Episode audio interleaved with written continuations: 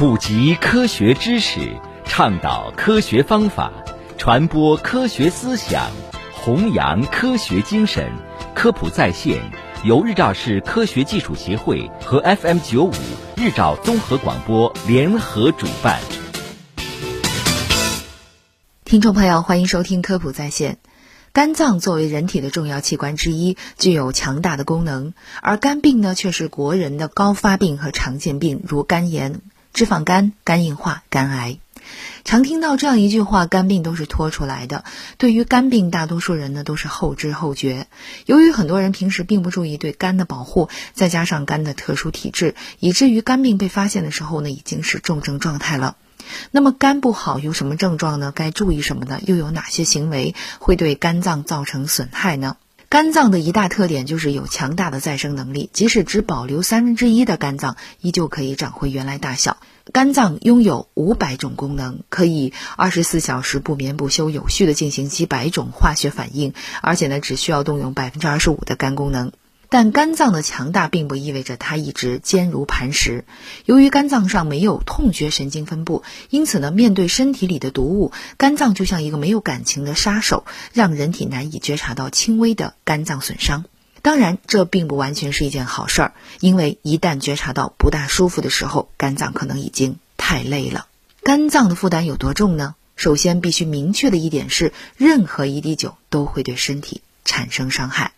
而我国有百分之四到百分之六的人患有酒精性肝病，也就是说，有相当一部分国人的肝脏正在承受着酒精带来的侵害。酒精主要在肝脏中代谢，先后在两种酶的作用下呢，转化为乙醛和乙酸，最终以二氧化碳和水的形式排出体外。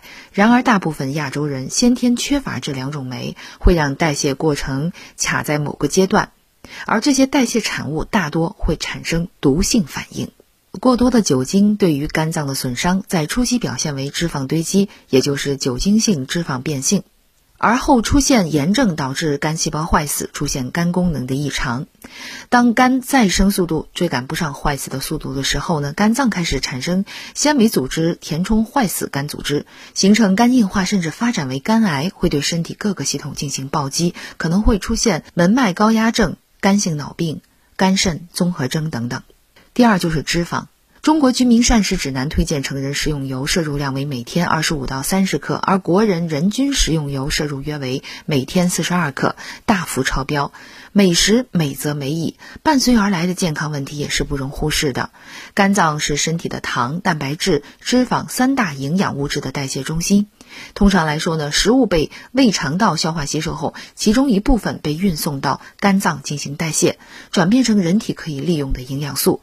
需要注意的是呢，肝脏再强大的储备能力，也终究是有上限的啊。如果长期高脂肪饮食超过肝脏的处理能力，脂肪不能被及时代谢而积蓄在肝细胞内，就有可能形成非酒精性脂肪性肝炎，肝脏的健康就受到了威胁。第三呢，就是药物。俗话说“是药三分毒”，很多药物都有潜在的肝毒性。正常情况下呢，肝脏是有名的解毒高手，它参与了药物代谢，能分解有毒物质。当超过肝脏所能承受的能力的时候，药物会对肝脏造成的一定的损伤，在医学上的术语叫做药物性肝损伤，表现为各种急慢性肝病。但是由于无特异性临床表现，可能会被误诊或漏诊。药物性肝损伤较轻的话呢，停药后可恢复；较重者可能危及生命。因此呢，用药一定要遵医嘱，切忌盲目用药。那么肝不好会有哪些症状呢？由于肝脏有较强的代偿能力，因此早期肝损伤可无明显的症状，或仅有食欲稍差、消化不良、轻度乏力、睡眠稍差。当肝功能无法代偿的时候，则会出现严重的并发症，甚至威胁生命，包括脾功能亢进、腹水、癌变、肝性脑病、继发感染、食管。腹壁静脉曲张破裂所致大出血，甚至是休克等等；毒素进入大脑，导致头晕、智力减退、性格改变，甚至昏迷等等。而想治好晚期的肝硬化，唯一的办法就是肝移植。肝不好要注意什么呢？第一，忌酒，饮酒没有适度一说，任何一滴酒都会对身体造成伤害。第二，饮食均衡，营养足够但不过量，控制脂肪摄入量。第三，作息规律，睡眠充足，坚持锻炼。第四，合理用药；第五，重视预防接种，做好定期体检，按计划呢给小宝宝接种乙肝疫苗。乙肝高危感染风险或者是特殊岗位的成年人，及时补种乙肝疫苗。